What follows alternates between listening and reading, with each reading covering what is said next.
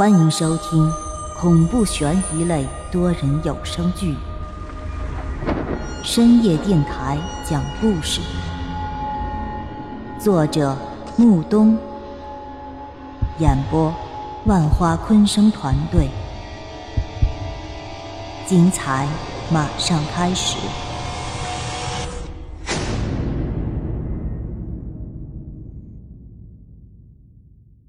第十四集。那阵阵敲门声很短也很慢，但在这寂静的吓人的地方，却显得如此的刺耳。不过，那敲门声并没有持续太长时间，便随着一阵沉闷的脚步声而渐渐消失了。没错，门外之人应该是已经走远了。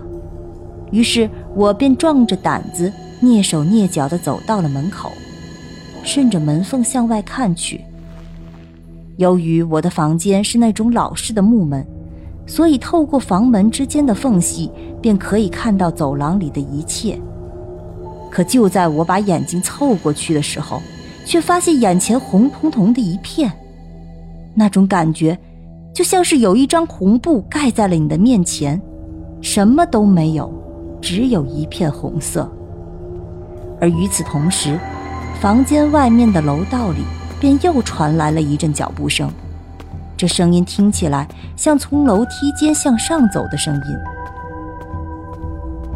那一刻，我稍稍放缓的心便再次提了起来，整颗心都在我的胸腔里开始肆意的跳动。那声音依旧是从远及近，慢慢的走到了我的房门前，而此时我与门外之人。紧紧隔着一道薄薄的木门。这道木门上我并没有上锁，然而我此时又不敢发出任何声响，只好拿着自己的身体死死地抵住这扇门。砰砰砰！这阵阵的敲门声十分急促，但声音却没有之前那么大。随着又一阵敲门声响起。门外便突然响起了在保卫科值班的老张那雄厚而粗犷的声音：“小琴呐，下班了吗？”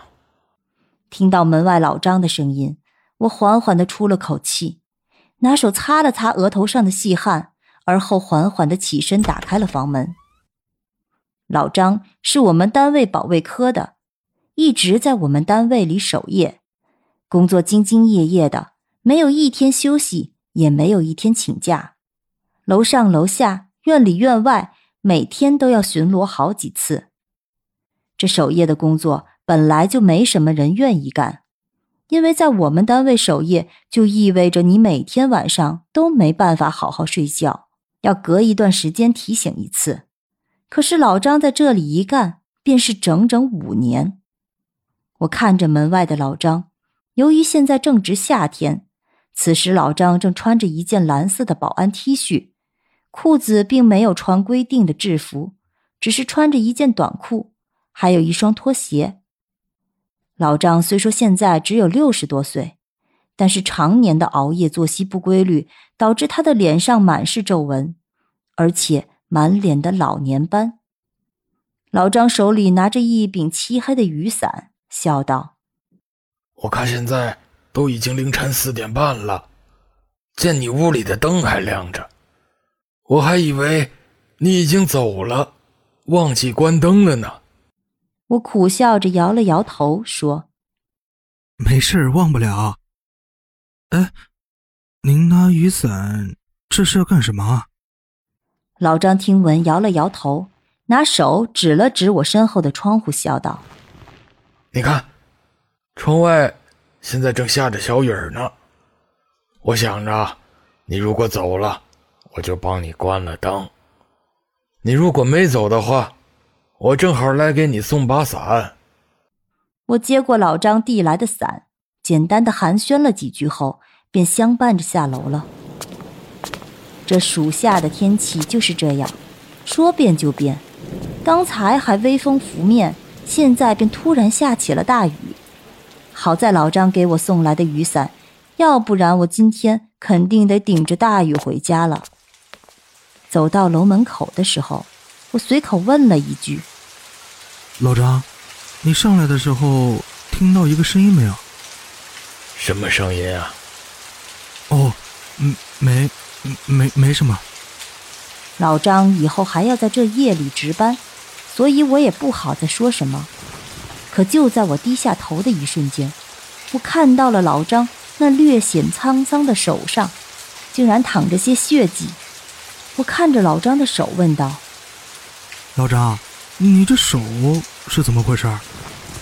那老张下意识把手一缩，笑道：“就是刚刚啊，被那根破铁丝划破了手指。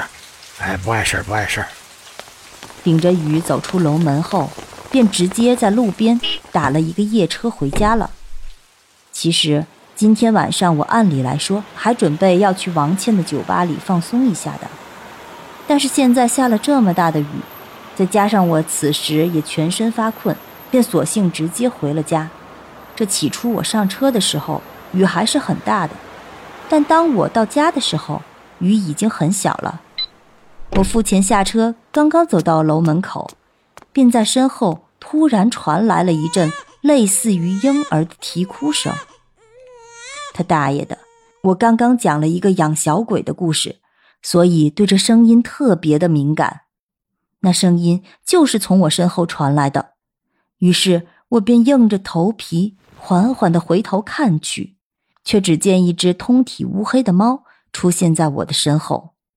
它张嘴冲着我叫喊着，那声音真的特别像是婴儿的啼哭声。亲爱的听众朋友，本集已播讲完毕，欢迎订阅、评论、转发。下集更精彩哦！